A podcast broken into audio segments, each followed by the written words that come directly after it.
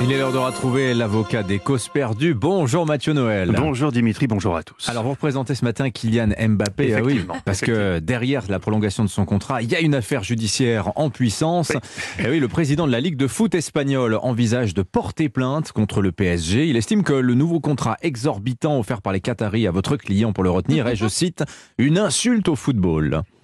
Écoutez, monsieur Pavlenko, je, je sais que vous êtes encore grisé par votre visite de Roland Garros hier. Je veux dire que c'était un grand moment pour le fan de tennis que vous êtes et plus globalement pour le journalisme d'investigation. Effectivement, nous sommes sur le cours central, vue imprenable sur le filet, et on voit là, euh, en ce moment même, eh bien, des, des, des, des- des- les agents du stade en fait balayer la, la terre battue d'un geste expert avec un balai en paille. hein. On sent qu'il y a une technique ancestrale derrière tout ça. Oui, ou alors c'est juste des mecs payés au SMIC qui balayent, mais loin de moi l'idée de saper cet enthousiasme enfantin. Simplement, vous ne pouvez pas, monsieur Pavlenko, attaquer comme ça, bille en tête sur Mbappé, sans avoir dit un mot pour celui qui vient d'entrer dans le studio, la mine anxieuse, rongée par le stress, charriant derrière lui, sur les conseils de son médecin, une bonbonne d'oxygène. Car le 24 mai n'est pas une date anodine pour pour, Nicolas, votre ça. collègue Nicolas Bétou, qui souffre dans sa chair. Ce matin, il a été obligé de se plonger dans un bain de lait d'ânesse pour évacuer les tensions terribles qui l'assaillent chaque année en cette journée si particulière, la date limite pour déclarer ses revenus.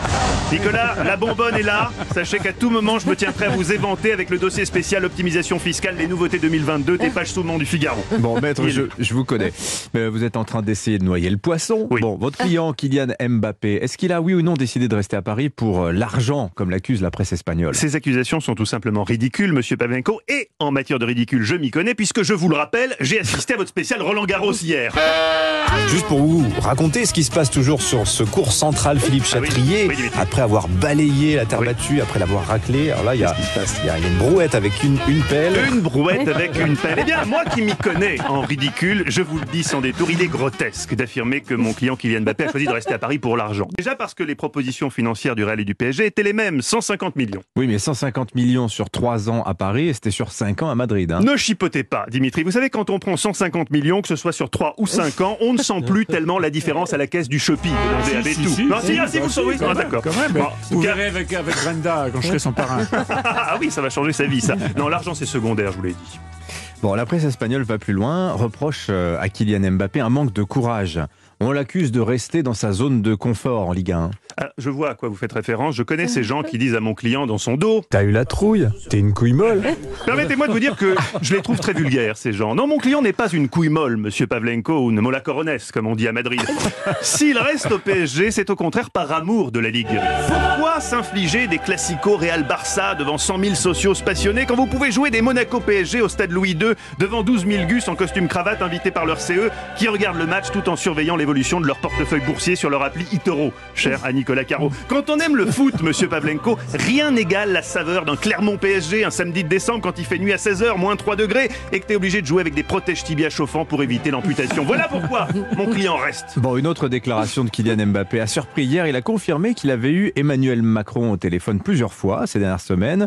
Est-ce que vous ne trouvez pas, euh, maître, que c'est c'est un peu exagéré qu'un président de la République se mêle du renouvellement du contrat d'un joueur de foot Vous voulez dire en pleine guerre en Ukraine alors qu'il ferait mieux de rappeler Poutine Oh, Vous êtes dur avec le président Macron. Non, de toute façon, je suis en mesure de, de vous l'assurer, ce n'est pas l'appel du président Macron qui a décidé mon client à re-signer au PSG, pas plus que celui de monsieur Sarkozy. Ah bon, alors c'est quoi? Non, c'est l'appel du pape qui a vraiment changé oui. la donne. Hola Kylian, está el papo Je traduis.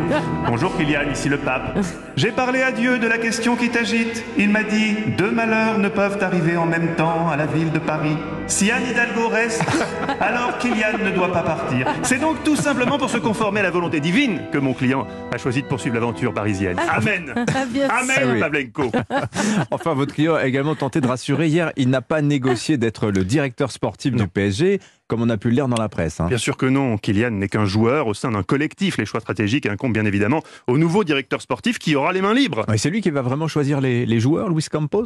Ah non, lui, il va pouvoir choisir les nouvelles tables basses pour les loges VIP au parc, Le nouveau papier peint des vestiaires, les ballons d'entraînement et le design des mugs souvenirs à la boutique. C'est déjà beaucoup. À la base, Kylian voulait aussi garder un droit de regard sur les mugs. C'est ça les perfectionnistes. Mon client veut pouvoir garder le contrôle de son image, ne pas s'associer à n'importe quelle marque. Vous, par exemple, hein, vous avez visiblement mal négocié votre contrat. Carglass remplace. Voilà.